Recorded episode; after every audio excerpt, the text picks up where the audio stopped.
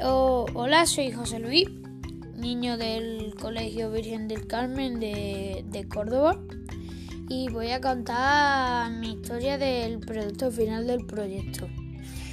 Eh, eras una vez, en el año 2030,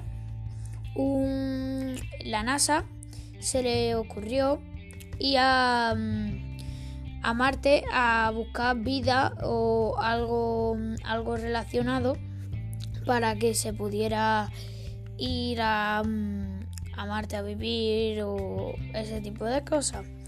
Y entonces mandaron a un astronauta llamado Bob.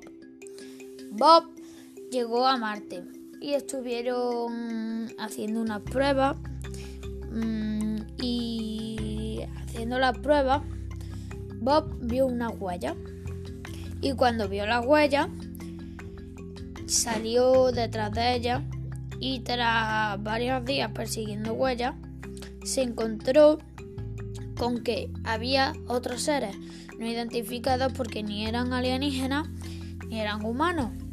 Entonces Bob les preguntó, hablando en inglés, pero ellos no sabían inglés.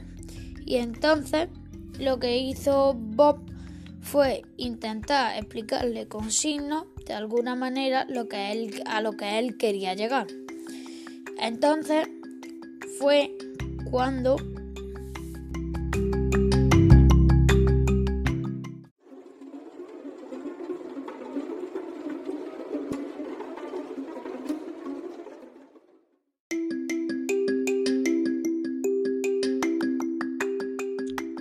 Alienígenas se sobresaltaron, pero Bob, como tenía suficiente comida, se quedó con ellos durante un tiempo y cogió confianza. Mediante signos intentaron comunicarse y Bob descubrió que los llamados ovnis eran ellos y les puso martianos porque eran de Marte.